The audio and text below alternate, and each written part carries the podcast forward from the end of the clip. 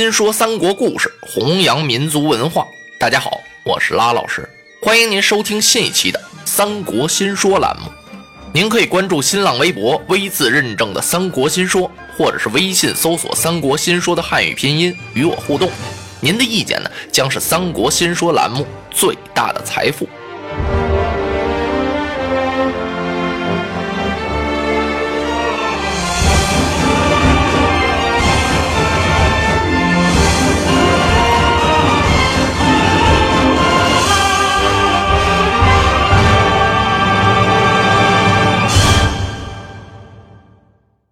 吕布为给刘备和袁术两家解和，他在辕门射戟，离这个大戟一百五十步远呀。这一箭射出去，要说射到那方天戟的戟头上还不算新鲜，得让箭中戟头旁边的那个小枝上。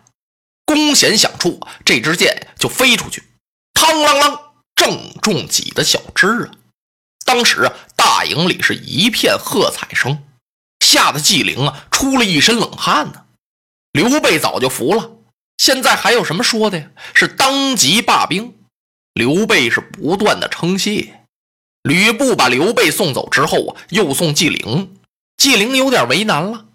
吕将军呐，我就这样回去，回到寿春见我家主公袁术啊，他要是怪罪下来，这如何是好呢？我空口无凭啊。不要紧。我给你写封书信，你交与袁将军，也就是了啊！多谢温侯。纪灵拿着这封信啊，领人马回去了。他见着袁术啊，把信往上这么一递，差点把袁术给气晕了。这吕布太可恶了，把我的东西全都收下了，不给我办事儿。常言说得好啊，使了人家钱财与人消灾呀。这可倒好，他当和事佬了。啊，不行！我要不杀吕布，这口气出不来呀！立刻点齐全部人马，我要亲征徐州，捉刘备，检讨吕奉先。啊，且慢！一下子呀，让纪灵给拦住了。主公，您可去不得呀！这吕布可太厉害了。原来我也是光听说他的武艺高强，我不信。这回呀，在小沛城前，他的大营之中。这一射戟呀，我算服了，他勇力过人呐。还有些话呀，纪灵没法说。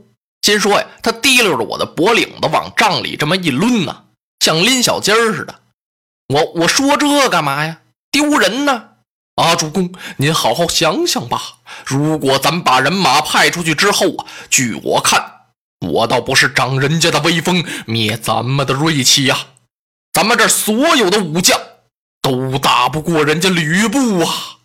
如果刘备再和他合兵一处，那恐怕咱们是有去无还呐。那么依你之见，难道就这么白白送出去二十万斛军粮吗？纪灵一听，嗨，主公啊，那粮草一粒也少不了。那么多的粮食，吕布一天就把它都吃了。您就是先在徐州那儿存两天呗。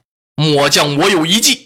我听说呀，奉先西夏有一爱女，主公您有一位公子。如果您派人到徐州求亲呢，你们两家结了秦晋之好，刘备不愁不灭呀。嗯，袁术听到这儿，上下打量了打量纪灵，心说：“我这员将还行啊啊！不单是上马能征惯战，而且肚子里啊还有点道道。他不单不生气了。”还赏了纪灵，叫他下去休息。然后袁术派人呀，把韩印找来了，跟韩印一说，让他去徐州求亲。还有个条件呢，这个亲事啊，必须得说成。袁术心说呀，这是一个计策。韩印心里明白，当时他是欣然领命啊。啊，主公，您请放宽心吧。要说干别的事情，我韩印是拙嘴笨腮，还真不容易办好。要是说媒提亲呢，那可是我的拿手啊！不单拿手，韩印还满意干这差事，因为呢，保成一门亲事，多活十年呢。他信这个，立刻呀辞别了袁术，带着二十名小校，拿着彩礼就奔徐州来了。这次来到徐州啊，跟那次送粮不一样了。不一样在什么地方呢？那次比较拘谨，心里也忐忑。这次松弛，因为那回是来使，这回呀是月下老来的。管驿先拿出钱来赏一赏这些当差的，然后求见吕布。吕布一听韩印又来了，上次送来二十万斛军粮，那这回又来干嘛来了？吩咐人呀，客厅待茶。功夫不大呀，韩印打外边进来了。嚯，这走路啊，轻飘飘的，满面红光。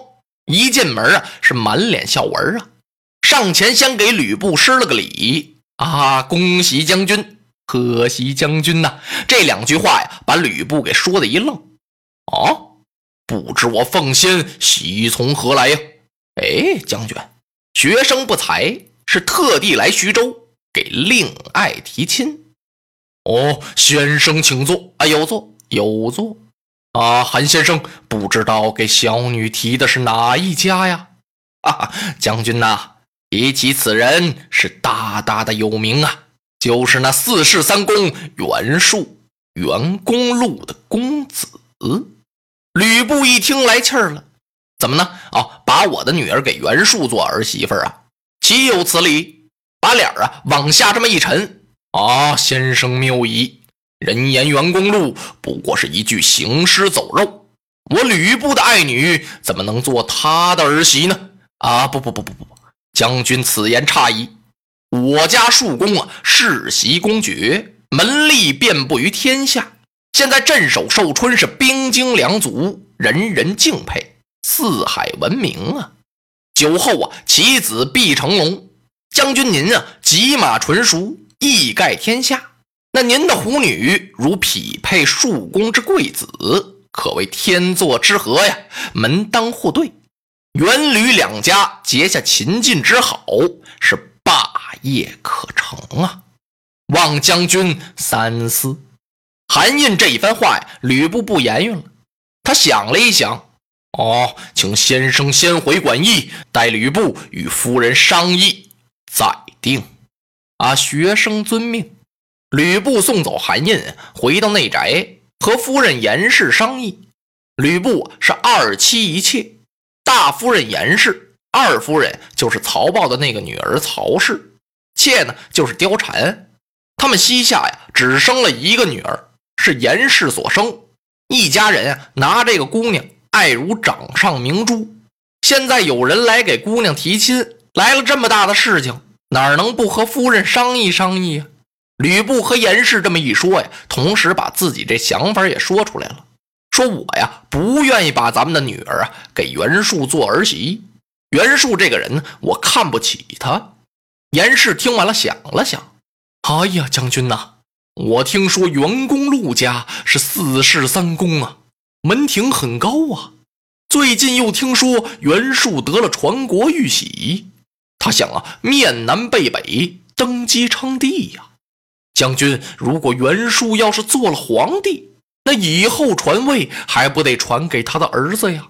那咱的女儿要是嫁过去，等袁术儿子登基之后，那我们的女儿可就是娘娘了。即便袁术不称帝，我看他也能成为一方的霸主。袁术很有钱呢，而且还有那么多的人马。那么咱们要和他结了亲，他还能统兵来打咱的徐州吗？这可真应了那句话：有三家穷亲戚不算富，有三家富亲戚不算穷啊。那么合着不单结了亲，还能把袁术当个靠山。严氏一番话呀，说的吕布不住的点头。他觉得夫人说的很对，这个亲可以结的。我吕布的女儿给袁术做儿媳呀，也算是门当户对。吕布高兴答应了，然后他从内宅出来呀，吩咐人赶快把韩先生请来，是重待韩印，赏了他黄金百两。韩印，嚯，这胸脯拔得更高了。喝完酒之后啊，回到馆驿之中。吩咐人打上茶来，摇头晃脑的在那儿坐着品茶呢。这差事完成的很好，明儿回去一见袁术公，那还得领一份赏呢。别的不说呀，袁术公的大计已成，正在美滋滋的。有人进来禀报说，外边啊有陈宫求见。韩进吓一跳，陈宫啊是吕布的谋士啊，这人心眼可多了。他找我干什么呀？啊，有请。由外边把陈宫请进来，分宾主落座，是寒暄了几句。韩印心里头有事儿啊，他心说呀，我得赶快问，到底他干什么来了？啊，陈先生，您大驾光临到馆驿，不知对学生有何见教啊？岂敢呢，韩先生，您这媒保的不错呀。啊，陈先生夸奖了啊，君子成人之美嘛。哦。但不知是谁给袁术公出的这个良谋，到我徐州来提亲，用此殊不兼亲之计呀！如果这个亲事一成，那刘玄德的首级岂不高悬在公路的辕门呢？这几句话呀，韩印差点蹦起来啊！不不不不不啊，请您啊住口啊啊不啊，请您口下留情。说到这儿，韩印探出头去看了看。幸亏这个时候啊，屋里外头啊一人没有，把韩印吓得呀脸儿也白了，心里突突一个劲儿直跳。好家伙，这成功真厉害呀！进的门来是一刀见血，给说破了啊！陈先生口下留情，您别再往下说了。等我韩印回去之后啊，见着我家主公啊，一定保举陈先生，我保您高官得坐，骏马得骑。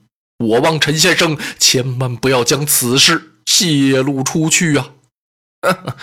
陈公冷笑了一声，那意思，韩印啊，你别以为吕布身边没有能人，我不是为泄露此事而来的，我是说呀，韩先生，你赶快告诉袁术前来迎亲。这个事情时间一长啊，久则生变，如果被别人知道了呀，那此计就难成了。哎呀呀！韩印站起来，是一一到地，多谢陈先生啊，请您给我出个主意吧。我回去可以劝说吕布，让他把女儿送往寿春，然后是择吉成亲，选个好日子一结婚就完了。这几句话呀，可把韩印乐坏了。哎呀，如此，我家袁公路一定会深感先生之明德呀。他送走了陈宫，韩印顺脸上啊抓了一把冷汗。陈宫直接就找吕布来，见着吕布啊给他一道喜。吕布也高兴啊啊，先生，你知道这个事情了？我已经知道了，可不知将军什么时候送女就亲呢？吕布一听，那就不忙了，现在先把亲事定下，以后慢慢的呀再和袁公路商量。哎，不行！陈宫摆了摆手，将军呐。我听人家说呀，这天子要往外聘女儿，从受聘之日起到结亲，时间一年；诸侯半载，士大夫就是文武大臣三个月，黎民百姓一个月。哦，吕布一听，那既是这样，那就等一年吧。因为袁术要面南背北登基坐殿呢，他能撑得起是个天子，那就等一年再说吧。不行，要不就随诸侯也不行，随士大夫怎么样呢？陈宫说还是不行，吕布就有点不高兴了。啊，陈先生，难道叫俺奉先与黎民百姓相同不成？就我这么大个吕将军，往外聘个姑娘啊，三天半就给出去了。啊，陈宫一笑，我不是这个意思啊，我是说将军应该早日将令爱送到寿春去就亲。哎，陈先生何必如此匆忙呢？将军呐，如今诸侯割据，你与袁公路成亲，能说没有人嫉妒吗？这是一。第二，您把这时间拖长了，那这个事情闹的是人人皆知。酒后到姑娘出嫁的这一天，您就可保没有人在半路劫抢吗？如果那么一来呀，您的千金被抢，袁公路与将军的脸面何在呀？哎呀，几句话呀，打动了吕布的心肠。多谢先生指教，我吕布立即打点，是送女登城。落花葬黄冢，花蝶各西东。千年之后的我。重复着相同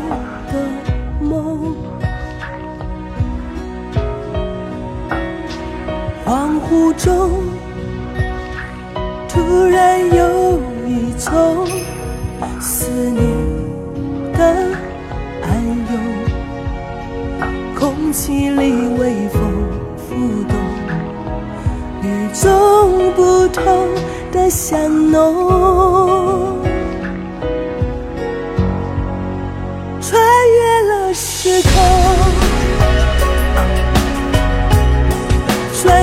宿命无穷的捉弄，让四季随风，却突然发现那条线一直在你手中，穿越了时空，穿越千生残留的的相拥，唤起我心中沉睡多年。